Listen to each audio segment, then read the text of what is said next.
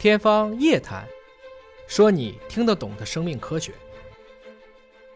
我们再来看一下这个化学讲的其他细节啊，就是关于元素周期表的第三个维度。我们都学过元素周期表，当然一般你不是这个专业的，你不会把一百二十个元素都看一遍。元素周期表是由元素的质子数，当然就等于它的核外电子数来进行排序的一种化学元素的特性。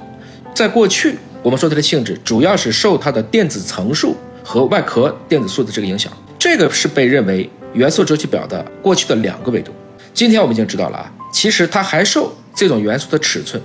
主要是到了纳米尺寸时候的这个影响，这就是我们所谓的第三个维度。相当于原来我们觉得一个元素只有长宽两种调节方式，今天突然发现还能从第三个维度高度上来进行调节，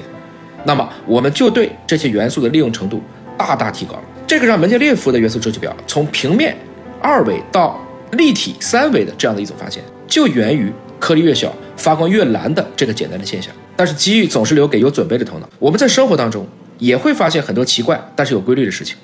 所谓事出反常必有，不是妖啊，必有道。不错过生活中的细节，并多思考为什么，你可能就离发现新的科学又近了一大步。